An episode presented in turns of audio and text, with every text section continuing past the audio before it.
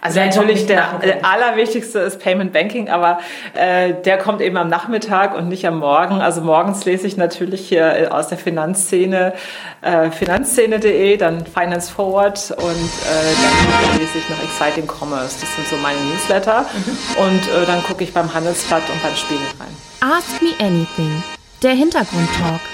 Eure Fragen an die Köpfe aus der Fin, Tech und Payment Branche mit Christina Kassala. Mein Name ist Christina Kassala und auf meinen nächsten Gast im beliebten Interviewformat von Payment and Banking, das Ask Me Anything, freue ich mich heute ganz besonders. Seit über zehn Jahren prägt sie die Payment and Banking Landschaft in Deutschland maßgeblich mit. Das erste Mal durfte ich Miriam vor vielen Jahren interviewen. Da war ihr Unternehmen RatePay noch ein kleines Kind, das mittlerweile längst Flügge geworden ist. Unlängst wurde bekannt, dass sie sich nun nach und nach aus dem Unternehmen zurückziehen wird. Eine Nachricht, die für Aufmerksamkeit auch deswegen sorgte, weil sie parallel ihr neues Unternehmen Banksware an den Start brachte. Sie engagiert sich in vielfältigen Gremien, ist Mitglied des Beirats Junge Digitale Wirtschaft und setzt sich seit jeher für mehr Diversität in der Branche ein. Nicht zuletzt ist Miriam eines der Gründungsmitglieder von Payment and Banking. Du bist ja wahnsinnig aktiv, ähm, bist ja nicht nur Gründerin von RatePay und Banksware und Mutter einer 16-jährigen Tochter. Ähm, du machst ja auch nebenher sehr, sehr viel. Ähm, wie strukturierst du deinen Tag? Ähm, also ich fange morgens, gucke ich mir immer meinen Kalender an. Also das Wichtigste ist mein Outlook-Kalender. Da steht alles drin. Und es ist auch deshalb so wichtig, dass da alles, im Prinzip ist der Tag minutiös fast geplant. Äh, das besteht aus festen Terminen, aber auch diverse Routinen. Also ich setze mir, es kommt immer so ein bisschen drauf an, wie die Woche so ist. Ich setze mir immer so Routinen rein, wo ich so ein bisschen Freiarbeit machen kann, wo ich mal irgendwas recherchieren kann, äh, wo ich mich mit einem Thema befassen kann. Das heißt, so ein, ich wünsche mir in der Regel so ein Zeitfenster am Tag von eineinhalb bis zwei Stunden, wo ich ein bisschen kreativ arbeiten kann. Der Rest ist in der Regel komplett durchgeplant. Ähm, manchmal fällt das kreative Fenster aber weg, weil ich dann irgendwie kurzfristig einen Termin reinbekommen habe. Ja. Mhm. Aber ich morgens, also mein Tag fängt so an, ich stehe um 6.30 Uhr auf, mache die Sachen eben für die Schule fertig. Wenn meine Tochter dann weg ist, ähm, dann setze ich mich hin, trinke meinen Kaffee, esse mein Frühstück und dann gucke ich in der Regel erstmal Newsletter an, äh, schaue, was ist so passiert in der Welt des Bezahlens und, und sonst eben äh, in der Fintech-Welt und natürlich in der E-Commerce-Welt, aber auch in der Welt so überhaupt. Das ist einfach ganz wichtig, muss mir jeden Morgen so einen Überblick über, äh, beschaffen. Dann äh, schicke ich auch oft irgendwelche Links an Kollegen ähm, und äh, lass die wissen, hier guck dir das mal bitte an. Dann mache ich ein bisschen Social Media, gucke mir an, was heute so ist, äh, bespreche ganz kurz hier mit äh, meiner Kollegin, die mir in der PR hilft, was für was wir Social Media mäßig jetzt machen an dem Tag oder in der Woche, je nachdem, was für ein Wochentag es ist. Ja, und dann fängt mein Tag an und dann hat bestimmt mich so ein bisschen mein Kalender. Aber das hilft mir dabei eben auch, äh, mich zu fokussieren, weil ich brauche das schon äh, für mich ist es immer wichtig, Dinge fertig zu kriegen. Ich bin auch da so, ich, ich kann ganz gut auch in so einen Modus schalten, wo ich mich dann auch nicht stören lasse von was anderem. Das brauche ich auch, weil sonst würde ich mit der Zeit nicht hinkommen. Und wenn ich eine Sache mache, dann mache ich die auch in der Regel erstmal fertig, bevor ich dann was Neues anfange. Gehe dann auch nicht ans Telefon oder beantworte in der Zeit dann eben auch nicht die Mails. Mhm. Du sagtest, du liest Newsletter. Was ist denn für dich, was sind die drei wichtigsten Newsletter, ohne die also natürlich der, allerwichtigste ist Payment Banking, aber äh, der kommt eben am Nachmittag und nicht am Morgen. Also morgens lese ich natürlich hier aus der Finanzszene äh, finanzszene.de, dann Finance Forward und äh, dann lese ich noch Exciting Commerce. Das sind so meine Newsletter mhm. und äh, dann gucke ich beim Handelsblatt und beim Spiegel rein. Ähm, wo setzt du denn deine Prioritäten und wie haben sich diese im Verlauf deiner unternehmerischen Tätigkeit verändert? Du bist ja mittlerweile seit vielen, vielen Jahren auch in, in diesem Business tätig. Hm ja, wo setzt man die Prioritäten? Das muss man oft immer wieder neu bewerten. Ja, ich kann gar nicht sagen, dass es so generell ist, aber äh, natürlich ist immer das Wichtigste Lebenserhaltung. Ja? Also wenn irgendwelche Dinge passieren, die eben, ähm, ich sage jetzt mal, einen ganz krassen Einfluss auf das Geschäft haben oder auf irgendwelche Dinge, muss man natürlich umpriorisieren. Dann kann ich noch so viele andere Prioritäten haben, dann muss ich aber das zuerst machen. Also nehmen wir an jetzt mal, als die Corona-Krise angefangen hat, alle ins Homeoffice, dann war das die Prio 1, Prio 2 war dann äh, nachher die Sparmaßnahmen, weil wir nicht wussten, wie läuft es überhaupt, dann. Adorsis, Driving Payment Transformations. Adorsis entwickelt innovative, skalierbare Services und Lösungen für die Finanzindustrie. Mit 15 Jahren Branchenerfahrung, High-Quality Professional Services und Solutions sowie direktem Zugang zu EU-agierenden Gremien deckt Adorsis den gesamten Digitalisierungsprozess durch Open Banking Know-how für ihre Kunden ab. Sowohl für die Modernisierung bestehender Systeme als auch zur Implementierung neuer Geschäftsmodelle bietet Adorsis ihnen den komplett Lifecycle Service von der Konzeption über die Architektur und Entwicklung bis zum Support. Die Time to Market verkürzt Adorsis durch den Einsatz von qualitativ hochwertigen programmierten Lösungen aus dem speziell auf Digital Payments zugeschnittenen Open Source Portfolio. Das Open Banking Gateway von Adorsis bietet Ihnen universellen, DSVGO-konformen Zugang zu Banken in Deutschland und Europa. Besuchen Sie adorsis.com, um Teil der Open Banking Revolution zu werden ähm, hat, hat alles andere ist dann nicht mehr so wichtig gewesen. Ja, also ich versuche schon immer so zu entscheiden, was eben, was sind große Dinge. Also mhm. das sind die großen Dinge, die kommen zuerst. Und dann kann ich gar nicht so generell sagen, wie unterscheide ich da. Also ähm, jetzt habe ich ja, es hat sich ja ein bisschen geändert, auch meine Rolle bei RatePay. Ich habe jetzt ja keine eigenen Mitarbeiter mehr. Also ich hatte ja bis äh, September eben ein eigenes Team. Das habe ich jetzt abgegeben an Kollegen. Deshalb habe ich da weniger. Also sonst habe ich schon auch sehr stark priorisiert, äh, wenn es einem Mitarbeiter nicht, äh, nicht gut ging. Also das war dann wichtiger als ein Interview. Ja. Mhm. Okay. Ähm, jetzt habe ich so ein bisschen mehr Freiheit da. Und bei Banksware haben wir noch nicht so viele Mitarbeiter. Das ist, da kann ich mich dann mehr auf mich selbst fokussieren. Mhm. Ist das ein, ein Learning gewesen, ähm, wo du mehr Zeit verbringen kannst, wo auch deine Stärken liegen? Also zum Beispiel zu sagen, ich kümmere mich dann tatsächlich auch um mhm. Mitarbeiter. Mhm. Das, ähm also ich glaube, eins meiner großen Learnings war schon, ähm, ich muss gestehen, so in, dem, in, der Anfangszeit hat mir Mitarbeiterführung gar nicht so Spaß gemacht. Das wollte ich am liebsten gar nicht haben, weil mich das eher genervt hat, wenn ich mich um jemand anders kümmern musste. Ich habe aber schon für mich gelernt, dass das was Großartiges ist, wenn du das Gefühl hast, du kannst Menschen etwas weitergeben. Und äh, die entwickeln sich ganz neu und die werden also ich hatte so ein paar besondere Mitarbeiter oder habe die immer noch, jetzt nicht, aber die, die, gibt es immer noch. Und weißt du, wenn du gemerkt hast, du kriegst Leute dahin so bewegt, dass sie sagen, ich habe so Spaß an meiner Arbeit, ich liebe meinen Job. Und du warst irgendwie Teil von dem. Das gibt dir ein ganz tolles Gefühl. Also ich muss schon sagen, das Thema Mitarbeiter äh, motivieren, das macht mir extrem viel Spaß. Ja. Aber würdest du sagen, das geht unendlich weit oder kann das nur bis zu einer bestimmten Betriebsgröße funktionieren? Ne, man sollte, glaube ich, nie mehr als fünf Mitarbeiter haben, als fünf oder sechs. Also ich hatte jetzt am Schluss sechs und das ist eigentlich schon fast zu viel, weil du kannst dich gar nicht so richtig um die kümmern.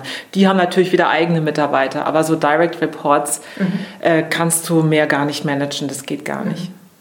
Also. Aber würdest du sagen, dass für dich Mitarbeiter auch zu Freunden werden müssen? Banking Circle bietet Zahlungsdienstleistern und Banken jeder Größe sichere und kostengünstige Finanzinfrastrukturen. Von Konten mit mehreren Währungen über schnellen Zugang zu Krediten bis hin zu lokalem Clearing und Echtzeit-FX. Der Service von Banking Circle ist schnell, sicher und kostengünstig. Der Vorteil? Mit der proprietären Technologie des Unternehmens umgehen Sie unflexible und teure Altsysteme. Informieren Sie sich jetzt auf bankingcircle.com. Nö, müssen nicht zwangsläufig, ja. Es sind aber schon viele zu Freunden geworden, muss ich sagen. Also ich habe durchaus Freundschaften geschlossen mit Mitarbeitern, ja. Äh, muss aber nicht sein. Also ich finde es auch, äh, ich habe auch tolle Mitarbeiter, mit denen bin ich überhaupt nicht befreundet. Trotzdem schätze ich sie und finde, oder, oder sind tolle Leute gewesen, ja. Mhm. Es ist immer so, ich finde es auch nicht unbedingt erstrebenswert, mit jedem Mitarbeiter befreundet mhm. zu sein, ja auch zum Beispiel auch mit Kollegen. Ich muss nicht mit jedem befreundet sein. Also mir ist schon wichtig, dass ich ein sehr gutes Verhältnis habe. Freundschaft ist noch mal was anderes, ja. Mhm. Es sind wirklich zwei völlig verschiedene Dinge, ja. Ja, schon. Mhm. Und ich möchte auch, ich möchte auch da trennen, genauso wie mein Privatleben und mein Job. Das geht natürlich oft ineinander über, aber für mich ist schon auch wichtig, mal mit meinen Freunden auch über andere Dinge zu sprechen, mhm. als nur über die Arbeit. Ja? Mhm. Hast du überhaupt Zeit für Freunde neben der Arbeit? Ja, viel, sehr wenig. Mhm. Man muss sagen, es ist sehr wenig. Das ist natürlich, manchmal kommt das zu kurz. Trotzdem habe ich ein paar so extrem, ja, sehr, sehr, sehr gute Freunde. Da kommt es auch nicht drauf an. Da ist auch niemand sauer, wenn ich mich mal zwei Wochen nicht melde oder auch mal drei Wochen. Das passiert schon mal. Du hast es ja gesagt, die Vermischung von ähm, beruflichem und privatem. Du ähm, bist ja auch sehr viel in Podcast und es kam auch ein großes Kompliment bei uns an, dass du immer so fokussiert und professionell und auch gleichzeitig sehr entspannt wirkst. Wie stellst du denn sicher, dass sich ähm, Themen in einem, ja, in einem richtigen Maß auch ähm, bei dir ähm, auf, also ausbalancieren? Oh, das ist eine gute Frage. So richtig habe ich da keine wirkliche, also ich habe da nicht so eine richtig gute Antwort dafür, weil wahrscheinlich würdest du jetzt meine Familie fragen, die wären, die würden dir sagen, naja, so richtig toll kriegt die Miriam das nicht immer hin, ja. Mhm. Ich würde vielleicht eher sagen, doch, ich kriege das schon ganz okay hin. Also, aber letztendlich ist es natürlich schon so, man muss sagen, ähm, ich habe schon manchmal etwas zu wenig Zeit für meine Familie und das ist, die leiden da auch drunter. Also mhm. das ist, muss man ganz offen sagen, das mhm. ist nicht immer so schön, ja. Trotzdem bin ich an der Stelle vielleicht auch ein bisschen egoistisch. Ist vielleicht das falsche Wort, aber mir macht mein Job natürlich auch echt einen Riesenspaß. Mhm. Und ich versuche dann eben die Zeit, die mir dann bleibt, äh, die bekommt meine Familie ich nehme mir, ich nehme mir dann schon auch Zeit weg. Also zum Beispiel so äh, intensiv Sport machen habe ich überhaupt keine Zeit zu.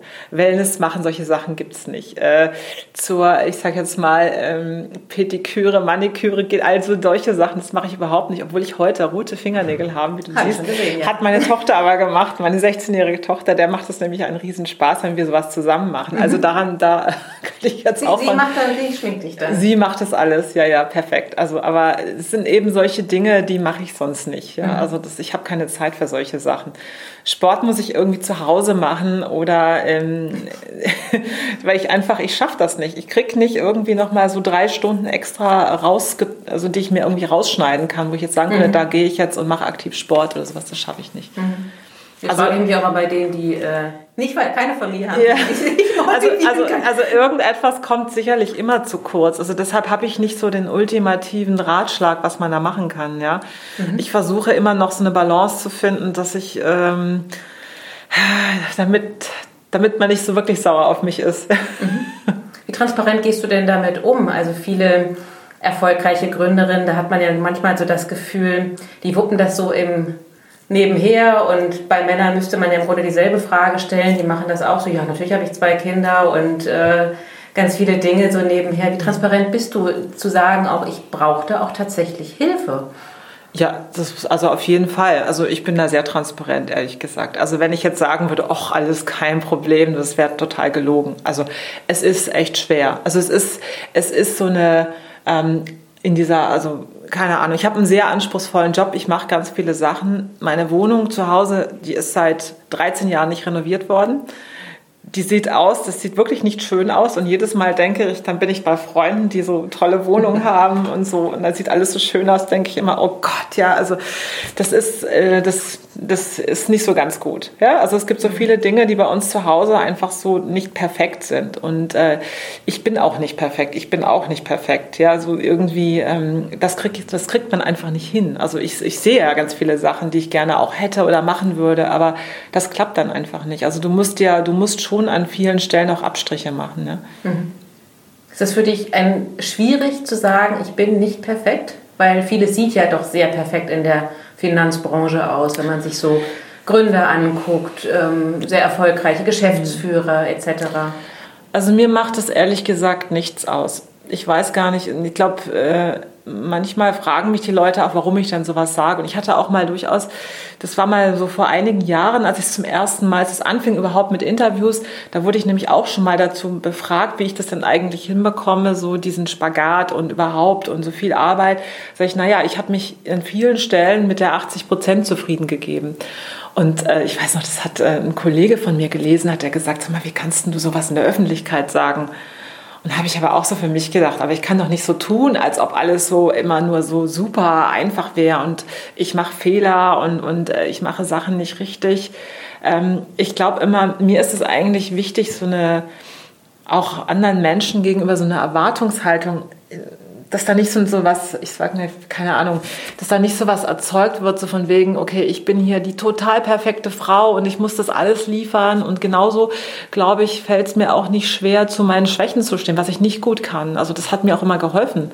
einfach so eine gewisse Ehrlichkeit darüber, was kann ich gut und was kann ich nicht gut. Mhm. Weil dann ist die Erwartungshaltung eine andere. Wenn man von dir immer nur erwartet, du bist die Supermama, die immer die äh, perfekten Kuchen backt, du bist die ähm, perfekte Karrierefrau, die immer perfekt gestylt ist, die, äh, die immer die perfekten Präsentationen macht, die immer perfekt vorbereitet ist, das geht einfach nicht. Mhm. Das schaffst du nicht mhm. alles. Ja? Mhm. Ja, das stimmt. Ich vergesse Geburtstage, ich, ich, Leute sind auf mich sauer und ich muss mich oft entschuldigen. Also solche Sachen passieren mir auch, ja. Ja. Und mir tut es auch wirklich leid. Das ist also, ich meine das dann auch wirklich ernst. Aber äh, wahrscheinlich geht es nur so, ne? dass du einfach ganz, ganz viele Dinge machst und, und vielleicht auch manchmal sagst, okay, ich delegiere auch viel. Mhm. Ich mache auch vieles nicht selbst. Ja. Ein interessanter Punkt. Frauen äh, übernehmen ja gerne Verantwortlichkeiten in vielerlei ähm, Bereichen äh, ob das Familie ist oder vielleicht dann doch mal einen Kuchen für die Mitarbeiter mitzubringen, um eben auch was Gutes, so wie du es auch betonst, ne, irgendwie auch für die Mitarbeiter zu machen. Ähm, wie viel musst du delegieren und wie leicht fällt dir das? Oder schwer? Also mir fällt es leicht zu delegieren. Da bin ich auch sehr froh drüber, weil ich bin kein Kontrollfreak. Also das, äh, ich muss das auch dann nicht kontrollieren. Es ist dann zwar nicht immer alles so, wie ich mir das jetzt so wünschen würde, aber ich denke dann immer, nee, Miriam, du sagst da jetzt nichts und du wirst dann auch nicht kritisieren, weil du selber hast es nicht gemacht und du warst da jetzt echt, hast dich da nicht wirklich eingebracht, also kannst du nicht hingehen und dann rummeckern, ja, weil das finde ich dann auch immer nicht fair. Ähm, also deshalb, ich gebe viel ab, weil dadurch wird einfach sehr viel, sehr vieles für mich sehr viel leichter. Mhm. Würdest du dir von der Branche wünschen, ähm, dass viele da transparenter sind? Ja, Warum? Weil ich finde, wir leben echt in so einer Bubble oft oder beziehungsweise viele Menschen, diese ganze, es wird ja so viel, diese un, viele Menschen sind so unehrlich. Also nicht jetzt im Sinne von, dass sie lügen als solches, aber das Bild, was sie von sich nach außen produzieren und vor allem, wenn du dir die sozialen Medien anguckst, das sind immer so alles so die perfekte Welt. Also so mhm. diese total perfekte Welt. Das mhm. finde ich manchmal fast unerträglich. Mhm. Weil so ist es ja nicht. Wir leben alle nicht in einer perfekten Welt. Aber wir versuchen so ein Bild von uns nach außen zu transportieren. Ich meine, ich bin ja auch in sozialen Medien, aber ich bin dort, ich muss da unterscheiden, ich bin dort nicht als Privatmensch. Mhm. Ich bin dort nicht als privater Mensch, sondern ich bin dort, das ist meine geschäftliche Seite, die in den sozialen Medien ist. Ja. Aber nicht, äh, ich möchte so mein Privatleben, das hat da nicht so viel zu suchen. Ne? Würdest du denn denken, dass mehr Transparenz und auch mehr Ehrlichkeit ähm, auch der Branche gut hätte, dahingehend auch ähm, mehr junge Menschen zu motivieren, äh, hier in dieser Branche tätig zu werden? Oder hast du das Gefühl, das könnte auch abschreckend sein? Also ich finde es eher positiv, ist meine persönliche Meinung. Mhm. Ich finde es find sehr gut, dass man eben auch manchmal einfach reflektiert. Übrigens, wir haben gerade eben so äh, über so ein Buch gesprochen, was ich gelesen habe. Ähm, mhm. Kein Horn, ja. kein Horn, ja, im Vorgespräch, genau. Äh, das fand ich so nett, weil das war so, das Buch war so gefühlt so ehrlich, so dieses, der Mythos Startup, das ist nicht so die Glamour-Welt und alles so toll und coole Partys und immer Bier trinken und viel Spaß haben, sondern es ist auch ganz viel, was nicht schön ist, was nicht gut funktioniert, wo man Angst haben muss und so weiter. Das, äh, es wird viel zu wenig über sowas gesprochen und die Menschen tauschen sich nicht aus und das hilft manchmal so sehr, mhm. indem man einfach mal ehrlich über Dinge spricht. Mhm. Würdest du sagen, dass das Frauen dennoch leichter fällt als Männern? Mm, mm, das kann ich nicht so richtig beurteilen, muss ich sagen. Mhm. Würde ich jetzt nicht pauschal Ja oder Nein sagen. Ja? Mhm. Also wenn ich jetzt so mir meine Freundinnen angucke, die sind eigentlich alle sehr ehrlich. Ähm, aber, aber, im beruflichen Umfeld im, meine ich. Auch im beruflichen Umfeld, nee, würde ich nicht sagen. Also würde ich nicht sagen. Ich glaube, dass Frauen da auch nicht unbedingt ehrlicher sind als Männer. Nee. Oder sogar genau im Gegenteil, ja. weil sie ja dann gleichzeitig auch noch gut genau. aussehen, eine super Figur haben. Und genau, das ist vielleicht eher mhm. bei den Frauen das Thema, ähm, aber die Männer haben andere Themen. Mhm. Da geht es halt eher um Erfolg, mein Auto und mein Statussymbol und so weiter. Das haben Frauen weniger, glaube ich. Mhm. Das sind die Statussymbole sind vielleicht andere. Das stimmt, ja.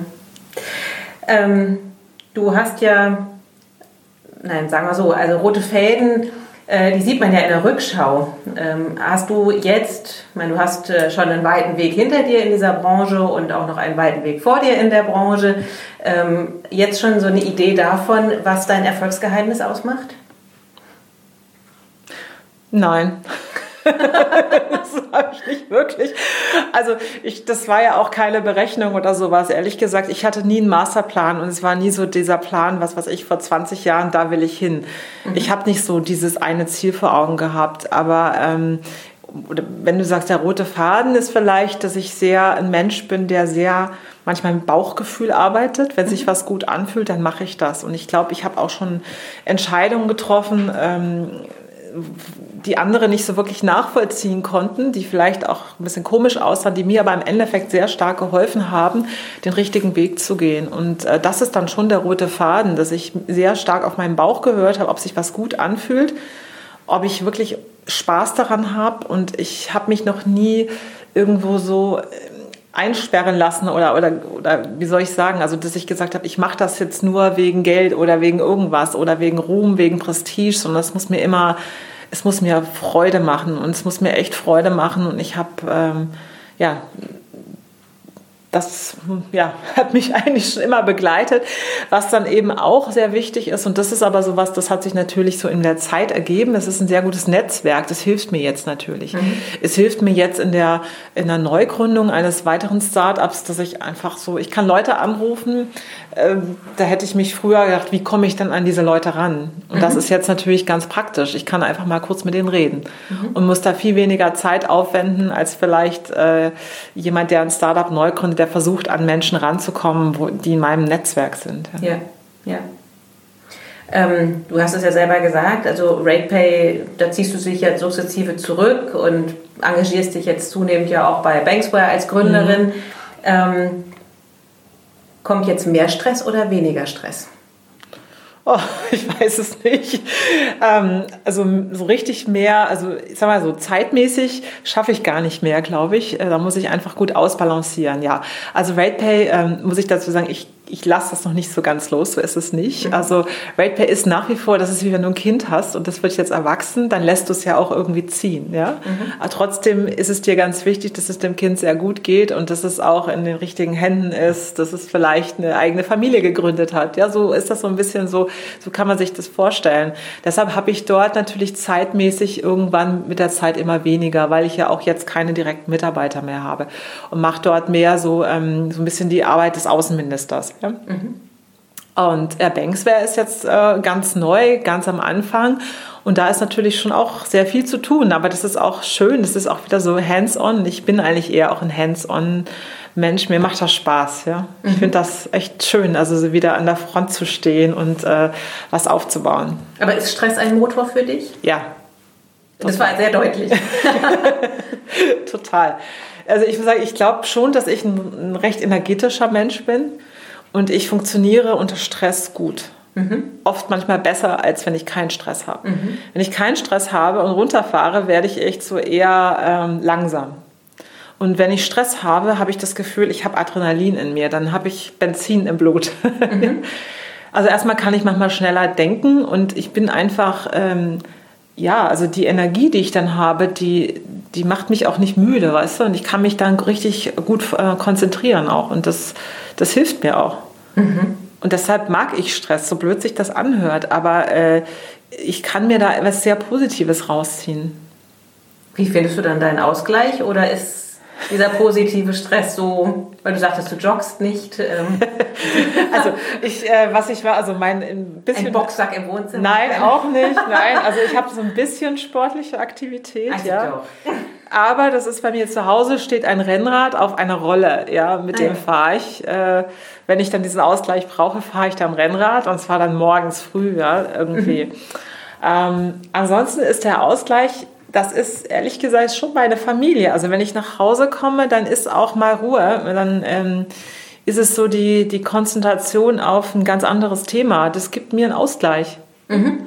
Also mir gibt es einen Ausgleich, wenn ich mit meiner Tochter Nägel halt lackieren kann und wir gucken nebenher vielleicht äh, sowas, ja. Ja, das ist eine andere Welt, Ja. aber es ist vielleicht auch dieser Ausflug in die andere Welt. Oder wir lesen auch Bücher zusammen, wo wir uns gegenseitig vorlesen. Mhm. Ach, das ist schön. Ja? Und das ist eben auch äh, dieses bewusstes irgendwo auch, äh, ich sag jetzt mal bewusst, jetzt wird nicht gearbeitet. Also ich bin nicht immer am Arbeiten, so ist es nicht. Ich kann nicht sagen, ich bin immer nur am Arbeiten Mhm. und ich checke meine Mail jede Minute. Also äh, wenn ich abends zu Hause bin, dann liegt das Handy im Regel in einem anderen Zimmer. Ich, es liegt da nicht neben mir. Wenn es neben dir liegen würde, würdest du drauf gucken die ganze Zeit? Immer wieder sicher. Mhm. Deshalb lege ich es bewusst in einen anderen Raum. Und mache es auch aus, dann im Flugmodus oder so. Ähm, du sagtest ja eingangs, deine Tochter ist 16, die wird ja, oder ist, ist jetzt dann langsam flügge. Ja. Mm, Wie sehr denkst du, ähm, ein Vorbild für sie zu sein? Also ich, ich, ich glaube schon, dass ich es ein bisschen bin. Also sie ist schon sehr selbstständig. Also man, sie ist sehr selbstständig, sie ist eine super Organisatorin. Ähm, ich will aber auch nicht, sie soll ihren eigenen Weg gehen. Und das ist auch das, was ich immer wieder sage. Ich möchte nicht ihr den Weg vorgeben, sondern ich versuche mit ihr auch darüber zu sprechen, dass ich mir wünsche, dass sie etwas findet, was ihr beruflich wirklich richtig Freude macht. Und äh, weil das kann ich von mir sagen. Ich habe so meinen beruflichen Traum eigentlich gefunden, dass ich die Dinge tun kann, die mir Spaß machen und sich mit Dingen, die mir Spaß machen, Geld verdienen. Das ist eigentlich eine tolle Sache. Und das wünsche ich mir auch für sie. Also ich fände es natürlich toll, wenn sie eine Gründerin von einem Unternehmen werden würde. Aber wenn sie das nicht ist und sie möchte vielleicht in eine Forschung gehen, äh, dann fände ich das auch toll. Hat sie schon mal was in die Richtung angedeutet, dass ähm, sie sich das vorstellen kann, so zu werden wie Mama? Mm, Nee. Sie hat schon mal gesagt, dass ich ihr Vorbild bin, ja. Das hat sie mir schon mal gesagt, aber ähm, ich glaube, das ist eher so im Sinne von Vorbild, steh für deinen Weg oder gehe deinen Weg, ja. Und, und höre auch auf deinen Bauch und höre nicht so immer nur, denke nicht so viel darüber nach, was andere von dir denken. Das ist also so das, was ich immer versuche mitzugeben. Nicht immer so bewerten, was die anderen sagen. Sag, Du musst mehr zu dir stehen, was, was du bist, damit du nicht immer so viel Angst vor dem Urteil der anderen hast, damit du ein starkes Selbstbewusstsein bekommst. Ja. Ja. Ne, ich frage ja deswegen auch so, so dezidiert nach, weil du stehst ja auch durch, durch ähm, deinen eigenen Podcast oder auch wenn du auf, auf Konferenzen oder so sprichst oder na, auch so in, in, in Artikeln auch sehr für dieses Thema Diversität. Und ein großes Problem ist ja, dass wir die jungen Frauen irgendwo verlieren, ähm, aus vielerlei Gründen. Deswegen frage ich so, ne? also deine Tochter sieht ja sozusagen direkt, was es heißt, in dieser Branche eine erfolgreiche Frau zu sein. Ähm, Also sie hat eine Eins in Mathe. Okay. da gratuliere ich sehr herzlich. Das ist mir nicht geglückt. ja, das finde ich auch. Du auch? Also so, ich hatte nie eine Eins in Mathe. Nein, aber äh, sagen wir so, wir, sie ist damit aufgewachsen, sie ist mit Angela Merkel aufgewachsen. Also ich glaube, sie hat nicht so diese, diese äh, Schranken im Kopf, dass sie irgendwas nicht werden kann, weil sie ein Mädchen ist. Das hat sie, glaube ich, überhaupt nicht. Also äh, im Gegenteil. Also ich glaube, sie denkt, sie kann alles werden. Und das ist auch, warum sie zum Beispiel zu mir sagt, sie möchte richtig gut in der Schule sein, damit sie sich alles offen halten kann. Weil ich habe mal zu ihr gesagt, hab, irgendwann mal habe ich zu ihr gesagt, äh, als ich so 17 war, wollte ich eigentlich mal ins Auswärtige Amt. Das war so ein bisschen mein Ziel. Ah, also, ja. ja, das war so ein Berufswunsch, Wie den ich dazu? hatte. Weiß nicht. Also ich bin gern gereist und ich habe schon immer gerne so mit Leuten so zu tun gehabt. Und habe ich gedacht, das könnte ich bestimmt gut. Ich könnte bestimmt gut Botschafterin werden. Ja? Ach so, also Diplomatin. Diplomatin, genau. Das war so dieser, mein, mein Berufswunsch damals. Ich war aber in der Schule, ich war nicht gut genug. Also ich hatte, mein Abitur war nicht gut genug, um das zu machen, weil du hättest damals in den, ich weiß nicht mal, ob es gehobener oder höherer Dienst hieß, äh, den hättest du einschlagen müssen und da hättest du ein anderes Abitur gebraucht. Also da hätte eine 1, äh, ich weiß nicht mehr, 1,2 oder sowas war es irgendwie, hättest du haben müssen. Und das hatte ich nicht. Also ich hatte, ich hatte so ein Abitur mit einer 2,5, ja, 2,5 glaube ich, oder 2,6. Ich muss, weiß es jetzt nicht mehr. Aber Eins es waren andere Zeiten. Ne? Ich meine, wer heute kein Einser-Abi hat, der ist ja. Ja, ja, Also damals war das ja noch ein normaler Schnitt. Also, Genau. Und aber für meine Tochter ist jetzt zum Beispiel wichtig, sagt sie, Mama, ich möchte ein so gutes Abi haben, dass ich mir komplett aussuchen kann, was ich machen möchte. Ja, ist, ist auch eine Einstellung. Ja. Sie möchte eine Freiheit haben, dann zu entscheiden, weil sie es noch nicht weiß. Aber ja, aber ich glaube, Gott sei Dank hat sie keine Schranke im Kopf. Ja. Eine Schranke im Kopf ist ja oftmals noch dieses Thema, wenn Frauen sagen, so hinter vorgehaltener Hand, ich verdiene eigentlich mehr als mein Mann. Oder eigentlich bin ich erfolgreicher als mein Mann. Was, ent, was antwortest du denen? Sie sollen darauf stolz sein. Ja? Ja, aber es ist, also in der Tat, es ist in vielen, es ist in unserer Gesellschaft ist das noch ein Thema, was so ein bisschen schwierig ist. Also ich glaube, das ändert sich zunehmend jetzt mit, mit den jüngeren Leuten. Ja, da ist es nicht mehr so. Ich glaube, es ist, wird nicht mehr ganz so sein, dass es dieser Mann der Verdiener ist, der Mann der Ernährer. Aber ähm, ich glaube, das ist, ist schon noch stark ausgeprägt und auch sicherlich unter Männern auch nicht so ganz einfach. Ja? Mhm. Unter Männern, weil die reden ja auch, ich meine, Männergespräche sind schon anders als Frauengespräche. Und wenn du dann so, bei Männern ist es häufig, häufig, ich will nicht mal verallgemeinern sein, aber äh, ich, ich glaube, oder es war in der Vergangenheit häufig so, dass man eben als Mann dann, ich habe das selbst in meinem Freundeskreis, muss ich sagen, höre ich solche, solche Sachen so von wegen, äh, so, ich habe meiner Frau auch mal eine schöne Tasche gekauft. Mhm. Oder einer muss ja das Geld verdienen. Also mhm. solche Sprüche, das ist vielleicht gar nicht mal bös gesagt, aber das ist häufig schon so. Und da passt es natürlich nicht so rein, wenn dann da eine Frau ist, die deutlich mehr verdient als der Mann. Ne? Ja. Weil es denen unangenehm ist, auch den Männern vielleicht auch. Ja, genau. Mhm. Das heißt, was würdest du denn ähm, so als Analyse auch haben? Warum kommen wir gerade auch in unserer Branche so wenig im Thema Diversität voran. Also es sind ja nicht nur die Frauen, die ähm, nicht in die ähm, Startups, also sie arbeiten zwar in Startups, aber jetzt selten Gründerin sind oder ähm, in die Öffentlichkeit gehen oder die äh, oder nicht nur Frauen, sondern tatsächlich ja auch Diversität ist ja jung wie alt, ist ja nicht nur eine Geschlechterfrage, sondern auch Nationalitätenfrage. Ähm, warum sieht unsere Branche so, so homogen weiß McKinsey aus? Hm. Also es ist natürlich so, viele Unternehmen werden gegründet von McKinsey, ehemaligen McKinsey-Mitarbeitern, Absolventen von Elite-Universitäten. Das ist mhm. häufig so. Also du hast viele, wenn du in den, in den Gründer, bei den deutschen Gründern guckst, haben ganz viele Elite-Universitäten absolviert oder waren bei einer renommierten Unternehmensberatung. Und natürlich sind deine Buddies, deine Freunde, kommen auch von da. Und gerade in der Gründung ist es so, dass du ja oft mit Menschen zusammen gründest, die du kennst, die du, äh, mit denen du irgendwie eine Beziehung hast. Wahrscheinlich auch vielleicht ehemals Freunde oder Arbeitskollegen. Und es ist dann häufig so, dass natürlich Gleiches sich zu Gleichem gesellt und, und man dann eben dazu neigt, dann sich auch in seiner Peer Group aufzuhalten. Und das ist gar nicht mal bös gemeint, glaube ich. Das ist einfach so, dadurch entsteht es eben. Ja? Mhm. Der Ex-Berater holt den anderen Ex-Kollegen mit dazu. Von der WHU äh, oder bei der EBS holst du deine ehemaligen Kommilitonen mit rein, die kennst du gut. Und wenn da eben mehr Männer als Frauen waren, und das war wahrscheinlich auch so, dann hast du automatisch so ein, sowas, was da passiert. Und ich glaube, das ist nicht mal unbedingt dass niemand das will, also dass Diversität nicht gewollt ist, sondern einfach, das ist, hat sich automatisch so ergeben. Wir brauchen eben deshalb mehr diverse Gründer, ja? Mhm. also die auch damit anfangen, dann eben aus ihren diverseren Netzwerken äh, rekrutieren. Ähm, ich habe zum Beispiel auch bei, bei RatePay, ich meine, wenn ich mir angucke, bei RatePay unsere Führung, die ist ja jetzt schon, im Moment sind wir ja 100% weiblich, mhm. Luise und ich als Geschäftsführer.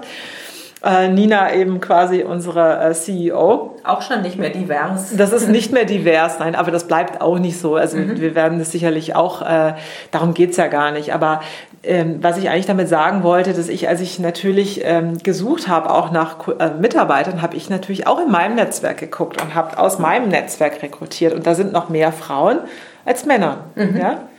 Und äh, das ist dann schon interessant. Deshalb glaube ich eben, würde es mehr weibliche Gründerinnen geben, würde es auch mehr durch, durch, ja, durch wachsende Gründerteams geben. Genauso ja. hätten wir mehr Migranten, die gründen, hätten wir mehr LGBT, die gründen oder wer auch immer. Dann hast du einfach ein besseres, die, die, die Gesellschaft durchmischt sich dann besser. Aber hast du eine Idee davon, wie das geschehen kann. Also wie, wie kriegt man das denn hin? Zwar sagst du, dass deine Tochter, mhm. ihr steht jetzt alles, steht jetzt alles offen, mhm. ja, aber äh, wie motivieren wir denn die jungen Frauen, die jungen ja. Migranten, die also, auch genau. die alten Leute, also alten Leute, also die noch im Berufsleben mhm. stehen, aber eben Ü40 oder so. Ja? Also du musst schon Bilder im Kopf erzeugen und die erzeugst du, indem du Role Models schaffst, Vorbilder schaffst für andere, die eben dort auch, wenn du andere siehst, dann möchtest du vielleicht auch so sein. Ja? Und, und das hilft dann schon, wenn man sowas auch zeigt und es immer visibler wird. Ich meine, das ist ja durch die sozialen Medien ändert, ändert sich da heute schon echt viel. Ja? Äh, das war vor fünf, sechs Jahren noch überhaupt nicht der Fall. Mhm. Und je mehr Vorbilder du zeigst, desto mehr äh, kann sich da auch ändern. Und natürlich muss sich in der Bildung, in der Schule, muss sich gewaltig viel ändern. Du musst, glaube ich, auch, wenn du das Thema, das ist ganz interessant wieder, also ich kann immer meine 16-jährige Tochter für vieles hernehmen und dann gucke ich mir in der Schule an, die lernen ja überhaupt nichts dazu, was ist eigentlich, wie geht es eigentlich nach dem Abitur weiter? Was sind denn potenzielle Berufe, die später interessant sein können? Mhm das, das gibt es nicht. Also musst du eigentlich sehr stark in der Bildung ansetzen und auch da ansetzen und sagen, okay, ähm, welche Berufe sind denn erstrebenswert? Mit welchen Berufen kannst du gutes Geld verdienen? Der Gründerberuf ist als Beruf überhaupt nicht etabliert. Es ist, äh, mhm. wüsste man überhaupt nicht, dass man vielleicht auch Gründer werden kann. Das ist ja kein Beruf, den irgendwie sich heute ein, ein 19-jähriger oder 18-jähriger Abiturient oder Abiturientin aussuchen würde. Mhm. Das ist eigentlich schade. Mhm. Ja, und das muss mehr in die Köpfe der Leute. Auch wieder durch Vorbilder, durch junge Gründer. Man muss die zeigen in ihren Medien. Die müssen dort angesprochen werden, wo sie, wo sie sich bewegen. Den, bei TikTok und wo, also eben überall da, wo du eben die jungen Leute auch triffst. Ja, mhm. mhm. musst du denen zeigen, was es, für, was es für Berufe und was es für Möglichkeiten gibt. Mhm. Also ein sehr strukturelles Problem im Grunde. Ja, was nicht nur unsere Bubble anbelangt, sondern insgesamt. Generell. Also wir haben sowieso ja generell zu wenig Gründer. Also nicht Gründerinnen, sondern also auch, auch diverse Gründer. Aber es gibt in Deutschland zu wenige Unternehmensgründungen. Mhm. Weil das so ein bisschen kulturell bedingt ist, glaube ich. Die Deutschen sind die meisten sind sehr risikoavers und Gründen hat eben etwas damit zu tun, du musst aus deiner Komfortzone raus, du musst aus etwas, was nichts ist, geht es darum, etwas zu schaffen. Mhm. Und du hast auch keine Garantien, dass das funktioniert. Ja, das ist nicht so, du hast keinen festen, kein festes Einkommen, du musst das, du musst es aufgeben, aber du kannst trotzdem einen Job machen, wo du dich vielleicht viel, viel freier entfalten kannst. Ja. ja. Das ja. wissen viele nicht so. Ja, du bist ja auch aktiv in der Hacker School und begleitest da ja auch ähm, mhm. junge Kinder und Jugendliche und äh, hilfst ihnen dabei zu coden. Mhm. Jetzt ähm, ist es ja so, ich meine, ich wissen ja mittlerweile auch alle, ich habe ja auch zwei Kinder und wenn ich mir deren Stundenplan angucke, dann äh, möchte ich mir ja die Haare raufen, ja. weil der vollgepackt ist und nebenher sollen sie noch dies und jenes machen. Also ähm, auch dieses Thema Gründen, ein, ein grundsätzliches Verständnis auch von Coden und so, ähm, würde ja schulisch auch nochmal viel Zeit kosten. Wo würdest du denn abspecken wollen in unserem Schulsystem? Also würdest du sagen, wir schaffen Latein ab und diese ganzen geisteswissenschaftlichen Fächer oder brauchen wir keine Chemie und Physik oder wie stellst du dir das vor? Ich würde nicht das eine Fach abschaffen. Also ich habe das mal in einem Artikel, da wurde das sehr pro, äh, provokativ gesagt, ich ich schaffe Latein ab. Es ist nur ein Beispiel. Also ich glaube, man muss, den, man muss generell diesen Unterrichtsstoff mal äh, durchforsten und mal überlegen, welches Kind hat welche Stärken. Wir, wir unterrichten heute überhaupt nicht nach Stärken und Schwächen, also muss man einfach mal hinterfragen. Aber wir brauchen auf jeden Fall ein neues Schulfach, das ist digitale Bildung. Mhm. Und das kann dann vielleicht vertieft werden mit Coden, weil das muss auch nicht vielleicht jedes Kind können, aber jedes Kind muss heute digitale Fähigkeiten lernen. Mhm. Und dann frage ich mich wirklich, brauchen wir unbedingt Musik, wenn ein Kind nicht musikalisch ist? Brauchen wir unbedingt Kunst, wenn, ein kind, wenn einem Kind das nicht Spaß macht? Es gibt ja auch Kinder, denen macht das nicht so Spaß. Oder Sport. Beste Beispiel, meine Tochter jetzt in Corona-Zeiten. weiß die eigentlich, dass du so viele mit ihr das, Nein, das weiß sie nicht. Aber ich, also es ist aber für mich immer, das ist ja toll, dass ich ja so mhm. ein lebendes Objekt habe. nein, das ist jetzt ganz, ganz ist Witz gesagt, ja. Nein, aber du kannst anhand eines Teenagers sehen, was die, was die Generation Z hier gerade bewegt und wie sie lebt, ja. Und dann mhm. Siehst du diese Schule und das ist das beste Beispiel. Ähm, jetzt während Corona Sportunterricht. Sie dürfen jetzt keinen Sportunterricht machen, mhm. in der, aber sie machen theoretischen Sportunterricht. Ja. Sie schreiben doch jetzt tatsächlich eine Klausur darüber, wie Regeln in irgendwelchen mhm. Beispielen funktionieren, wo ich mir denke, also das, da sträubt sich alles in mir. Da denke ich, das kann doch nicht wahr sein, dass die nicht dann, dass die so einen Scheiß lernen, sorry für das Wort, ähm, anstatt dass sie da mal jetzt Coden lernen mhm. oder digitale Fähigkeiten lernen dass sie mal lernen, wie geht man mit Geld um, was, wie funktioniert eine Bank, wie macht man eine Überweisung, wie, wie geht man überhaupt mit Geld um. Das wird, sowas wird nicht gelernt. Und mhm. stattdessen, klar ist Physik wichtig, Chemie ist wichtig, Deutsch ist auch wichtig, aber trotzdem, es ist, man muss es wahrscheinlich mal anders denken und vielleicht mal überlegen, welches Kind macht was gut? Gibt es vielleicht eher das naturwissenschaftliche Kind? Gibt es vielleicht eher das musisch-kreative Kind? Und man sollte die Talente viel stärker fördern. Als das, was wir heute machen, sagen, oh, wir haben immer gesagt, das deutsche Allgemeinbildungssystem ist viel, viel besser. Haben immer, ich weiß noch, ich bin in den USA auch zwei Jahre zur Schule gegangen und habe dort für mich, ich fand das so viel besser, dieses Schulsystem. Auch wenn ich manche Fächer vielleicht nicht so in der Tiefe gelernt habe, aber ich habe gelernt in den Dingen, die mir Spaß gemacht haben, dort wurde ich gefördert. Mhm. Und das ist eben, in Deutschland sollst du alles lernen. Und weißt du, ich glaube, wenn du richtig gut bist, dann, dann wirst du dort nicht richtig, wirst du im deutschen Schulsystem nicht gefordert genug. Mhm. Und genauso, wenn du richtig schlecht bist, dann du wirst dort nie gut werden. Das ist einfach so. Das muss man vielleicht auch immer mhm. akzeptieren. Mhm. Und die Kinder werden so nicht mehr lernen. Ich, mhm. vielleicht brauche ich manche Sachen einfach nicht mehr so. Vielleicht muss ich Sprachen in dieser Form nicht mehr so lernen, wie wir das heute tun. Weil wir mit neuer Software arbeiten müssen, die uns das vielleicht ersetzt. Ja.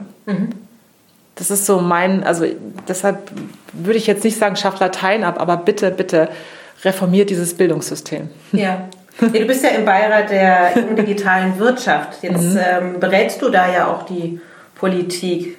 Du äh, hast jetzt einen Wunsch frei und der wird auch sofort umgesetzt. Welcher wäre das? Hat jetzt aber nichts mit dem äh, Wirtschaftsministerium zu tun. Ja, das ist ja, äh, also wenn ich jetzt äh, einen Wunsch frei hätte, würde ich den Föderalismus im Schulsystem abschaffen. Mhm. Ja, weil ich glaube, also der Föderalismus ist eine tolle Sache und er wurde natürlich in Deutschland eingeführt, damit hier nicht wieder eine Diktatur entstehen kann. Aber im Schulsystem finde ich ihn nicht gut. Und dort würde ich ihn abschaffen, wenn ich das könnte. Mhm. Und würdest den Lehrplan umbauen? Ja, ich würde den Lehrplan umbauen und würde einen, also würde das komplett umbauen und würde das wirklich stringent in ganz Deutschland ändern. okay.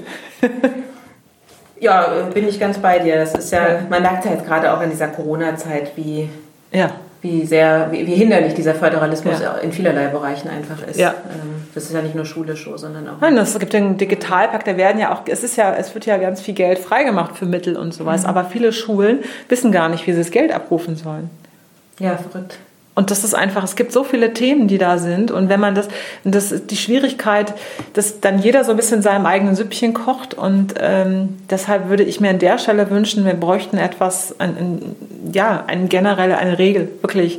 Mhm. Und die müssen anders, die müssen vorgegeben werden. Mhm. Weil sonst kriegen wir da einfach, das wird nicht schnell gehen. Das dauert alles so lange.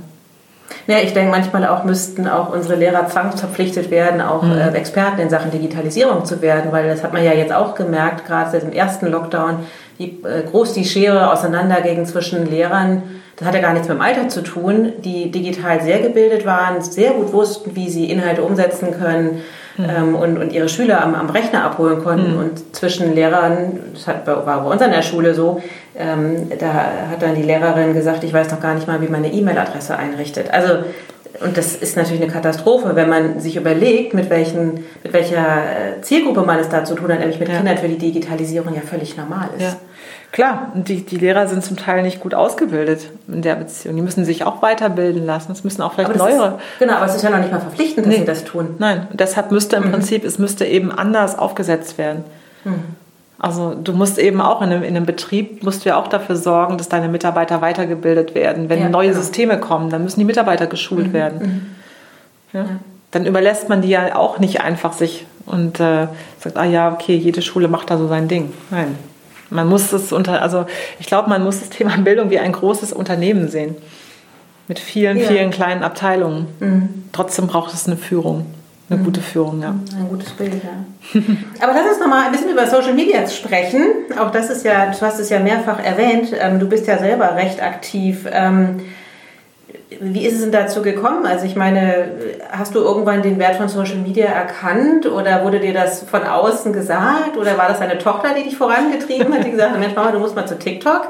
Also du bist ja tatsächlich eine der wenigen äh, aus der Branche, die äh, auf TikTok im Moment noch aktiv ja. ist. Wobei so viel mache ich ja nicht auf TikTok. Das ist ja nur so, das war so ein Versuch irgendwo.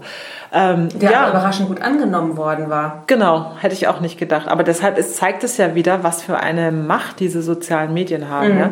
Du, für mich war das ehrlich gesagt, das ist so ein bisschen zu mir gekommen. Also ähm, ich glaube, damit habe ich angefangen und ich glaube, ich kann es so fast. Äh, ich weiß sogar, wann ich damit angefangen habe, weil ich meinen Twitter-Account gemacht habe. Ich mhm. habe meinen Twitter-Account gemacht, als wir die erste PEX gemacht haben. Mhm. Und die erste PEX, das ist, äh, im Januar sind das fünf Jahre, also mhm. jetzt sind es viereinhalb Jahre. Vor viereinhalb Jahren habe ich mit Social Media angefangen. Ich habe bis dahin einen, ich hatte einen Xing-Account und einen LinkedIn-Account, wo ich nichts gemacht habe. Ich habe das nie benutzt irgendwie. Und ähm, die PEX, die, also das ist die Payment Exchange, eine Konferenz von Payment und Banking. Die erste PEX war noch nicht von Payment und Banking, das war im Prinzip meine Konferenz, die ich äh, zusammen gemacht habe äh, mit der Hilfe von Payment Banking. Damals war es aber so, ich hatte so die Idee und wollte mal die Payment Menschen zusammenbringen und hatte äh, meinen alten Freund André Bajorat gefragt, sagt, kannst du mir nicht vielleicht helfen, dass wir das so ein bisschen zusammen vermarkten, weil ich möchte hier nicht eine RatePay-Veranstaltung machen, sondern eine allgemeine Veranstaltung. Und wenn ich das unter meinem Namen mache, dann sieht das so aus, als ob das von RatePay aus ist. Ich will das aber nicht. Und dann hat äh, er gesagt, ja, klar, helfe ich dir. Mhm. So kam das und dann war damals auch die, als Gäste war Payment und Banking, das Red, Red, Red Pack hießen sie damals noch, eine Gruppe Männer. Mhm. äh, die, ich dann, die waren als Gäste da und waren da und, und wir hatten einen, einen mega tollen Tag und die haben ja schon immer viel getwittert. Also André und Jochen und äh, Mike und ähm, ich selber habe damit überhaupt nichts zu tun gehabt. Und dann meinte Julia, die war damals äh, meine Kollegin bei RatePay, hat damals mir geholfen, die Konferenz zu veranstalten, sagt, Miriam, du brauchst einen Twitter-Account. Mhm. Und mit dem Twitter-Account hat alles angefangen. Ich habe plötzlich gemerkt, wie interessant ich Twitter finde. Mhm. Also habe dann angefangen, Leuten zu folgen, äh, habe selber, also es hat eine Weile gedauert, bis ich irgendwie da selber irgendwie was geschrieben habe. Meistens habe ich nur immer was geliked und geretweetet erstmal. Aber ich bin da so langsam rangekommen. Und dann habe ich gemerkt, dass das so was bringt. Also so, dass man in Kontakt kommt mit anderen, dass man ähm, einfach gesehen wird und auch gefragt wird. Ich bin also, ich glaube, von da an deutlich mehr von Journalisten auch befragt worden zu Themen. Mhm. Und dann kam irgendwann auch LinkedIn irgendwie, wo ich dann gedacht habe, naja, könnte man ja auch bei LinkedIn teilen, was dann fing das so langsam an und ich habe das so gelesen und das hat sich so nachher eingebürgert, weißt du, so von meinem morgendlichen Social Media Routine, äh, die dann immer mehr wurde mit der Zeit, ja. Mhm. Und klar, und dann wurde auch die Visibilität wurde größer und so hat sich das irgendwie ergeben. Aber es war jetzt nicht, es war, ich hatte nicht so den Plan, so ich mache jetzt Social Media perfekt, äh, sondern das hat sich mit den Jahren so aufgebaut. Ja, das Thema Visibilität ist ja bei dir ein sehr großes. Das ist ja, kann man ja beobachten. Ne? Also die mhm. letzten Jahre bist du ja sehr visibel geworden. Und ich sage das jetzt mal so ein bisschen provokant. Du bist ja auch ein bisschen so das Postergirl der, der deutschen Fintech-Szene geworden. Kannst du mit so einem Titel leben?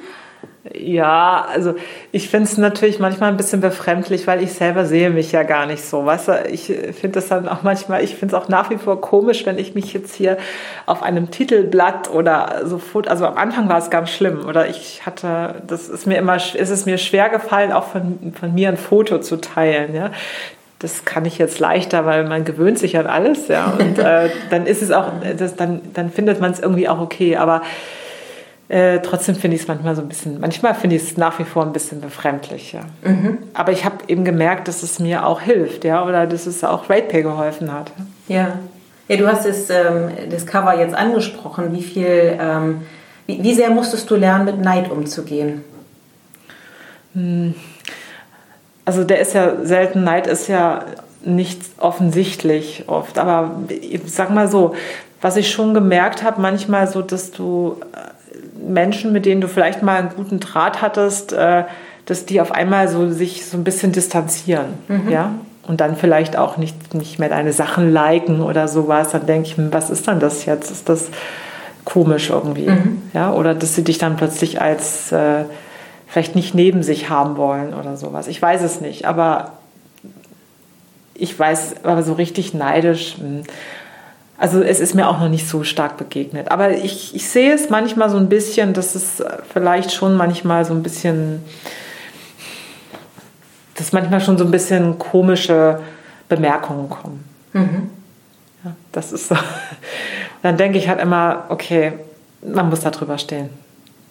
Man darf sich da nicht so runterziehen lassen. Komische Bemerkungen, du bist aber auch ganz schön visibel, aber so mit so ein bisschen Unterton, ja. Aber wurmt dich das dann oder denkst du dann erst recht? Eben weil wir ja auch über Role Models vorhin gesprochen haben. Ich muss das auch, also ja, man ja. könnte ja auch denken, du sagst, natürlich ist mir das unangenehm, aber ich sehe das als meine Rolle auch als Role Model. Ähm, ja, ich glaube, es ist ein bisschen von beidem, ehrlich gesagt. Also natürlich, weil mich macht es manchmal Wurm, ist das falsch, aber es macht mich traurig, ehrlich, weil ich dann immer denke, ich will doch niemandem was Böses oder so. Es geht ja auch nicht darum, ähm, irgendwie sich zu produzieren. Also das bekomme ich, also habe ich auch schon mal so, ob ich mich denn so gerne produzieren möchte. Mhm. Das will ich aber überhaupt mhm. nicht. Also darum geht es gar nicht. Und das tut mir dann einfach weh, so etwas, so ein Kommentar. Ja, ja du hast ja mal ähm, vor einigen Jahren eine, eine Kolumne gemacht oder einen Artikel zum Thema Fragen, die Männer nie gestellt werden. Würdest du denken, dass ähm, so dieses, du ähm, willst dich ja ganz schön gerne zeigen, dass man das auch einem Mann gegenüber sagen würde? Würde das in diese Rubrik reinpassen? Ja, ja, obwohl das ist, glaube ich, gar nicht mal so weiblich-männlich. Also mhm. ich glaube, das sagt man auch über Männer, die sehr stark so äh, das, ich finde es so generell so, dass häufig dann so gerne da so Menschen mit Häme betrachtet werden, die mhm. da irgendwie auf einmal so in der Öffentlichkeit stehen. Genau. Ja? Mhm. Und das ist, das finde ich so ein bisschen, diese Häme, die finde ich eigentlich doof. Also die hat man auch Männern gegenüber, ja. Mhm. Also wenn man das so mitkriegt, der will sich ja nur produzieren. Mhm. Und das, das finde ich, das ist, vielleicht ist das auch ein bisschen deutsch. Mhm. Ich glaube, in den USA ist das nicht so sehr. Genauso wie in den USA so erfolgreiches Unternehmertum etwas das wird gefeiert und, und das ist was Positives, was die Leute auch als positiv empfinden. Ich glaube schon in Deutschland ist es so ein bisschen so, da soll man lieber ein bisschen zurückhaltender sein. Mhm. Mhm. Also diese doch sehr deutsche ja, Mentalität, ja, das ein bisschen Understatement eher als, genau. als Klotzen. Mhm. Ja, genau, aber es geht ja gar nicht um Klotzen in dem Moment. Es geht ja, ja, das ist genau, was ich da auch sagte, Role Models. Wir brauchen ja mehr. Wir brauchen mhm. mehr Gründerinnen, wir brauchen mehr Menschen, die sich dann trauen. Deshalb mhm. denke ich auch manchmal, ja, jung, ne? ist, ist auch, wenn die Leute mich fragen nach meiner Geschichte. Ich war nicht auf der Elite-Uni, ich habe äh, ein Studium abgebrochen, ich habe nicht in der, bei McKinsey gearbeitet, weißt du, und trotzdem habe ich es geschafft, ein Unternehmen zu gründen und äh, größer zu machen und mache jetzt wieder eins. Das, ich glaube, das ist wichtig, dass auch, dass man so etwas mal hört. Ja? Mhm. Dass vielleicht auch Leute, die mal über sowas nachdenken und eben nicht nur die Leute sehen, die bei McKinsey waren oder die ein Einser-Abi hatten oder wie auch immer, dass die dazu in der Lage sind. Und dass wir mehr, wir brauchen mehr Gründer. Und viele Gründer kommen auch sicherlich aus der Idee heraus, die sie in ihrem Alltag sehen. Und äh, mhm das, und nicht so auf dem Papier, weil viele Gründungsideen der Elite, die werden ja quasi so geschmiedet, dass man sich überlegt, ah, was könnte denn funktionieren? Was wäre denn ein Thema, was gut funktionieren kann? Und dann wird da Geld draufgeschmissen, sag mhm. ich mal.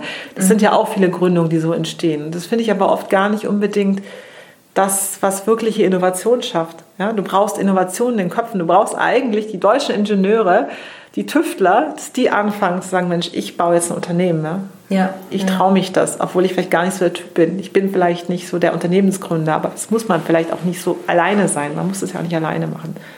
Ja, ja, okay.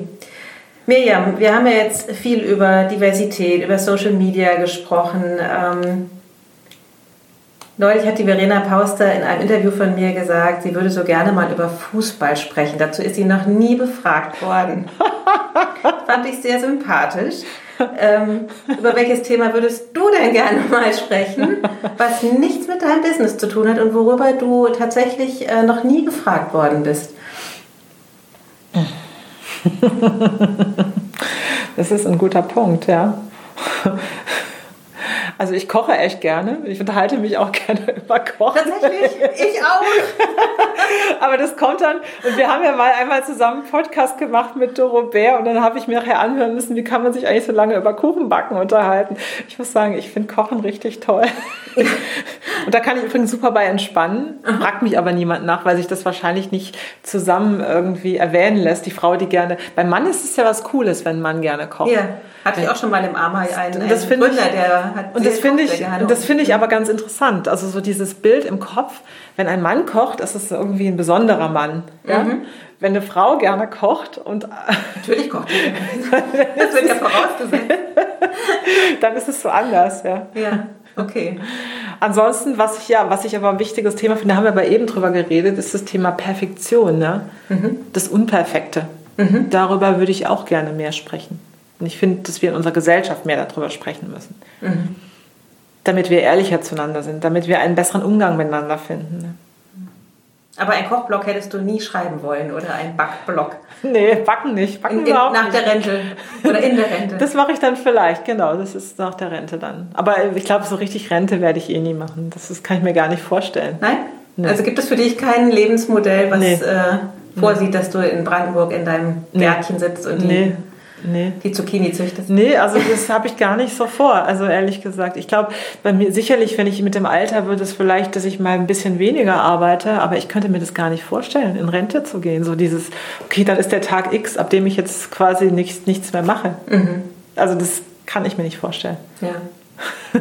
Ich finde es auch eine grauenvolle Vorstellung, dann irgendwie zu merken, mein Tag hat irgendwie Ja. 17 Stunden, die ich irgendwie füllen muss. Ja. Mit, Und ich habe ja so, aber ich habe ja so viele Dinge, äh, die ich dann noch machen konnte, weißt du? Ja, Ideen gehen nicht aus. Ne? Ja, und dann ist ja auch gut, dass ich habe ja auch, ich, ähm, ach so, du hast mich noch welches Tool, auf welches Tool ich nicht verzichten könnte, ist die Spracheingabe und die WhatsApp-Sprachnachrichten. Viele Menschen hassen mich dafür. Ich finde es super. Ich kann immer ganz schnell Sprachnachrichten loswerden. Und dann denke ich, so das Thema Sprache wird ja auch äh, viel stärker werden in Zukunft. Und deshalb, wenn ich dann alt bin, nicht mehr so gut sehe und nicht mehr so gut schreiben kann, dann kann ich alles, auf, alles aufsprechen. Ne? Das ist dann auch ganz gut. Das denke ich so oft, ne, was man für Annehmlichkeiten hat, dass die Digitalisierung jetzt auch so Sachen bietet, wie dass man es einfach groß zoomen kann. Ja, oder so, ja. Also früher, wenn man da irgendwie nicht mehr so gut sehen konnte, man konnte ja kaum mehr lesen oder Ja. auch dieses sich vorlesen lassen, das ist doch Ja. sensationell. Ne? Super. Finde ich auch, genau. Auch wenn man so müde ist und keine Pfeile mehr halten kann, dann kann man sich alles vorlesen. Mhm. Genau. lassen, Ja. Okay, herzlichen Dank. Danke dir, Christina. Hat Spaß gemacht. Fand ich auch. Vielen Dank. Habt ihr Fragen, die hier einmal besprochen werden sollen oder ein Thema, das wir zum Thema machen müssen? Dann schreibt uns an nicole at paymentandbanking.com. Bis zum nächsten Mal bei Ask Me Anything.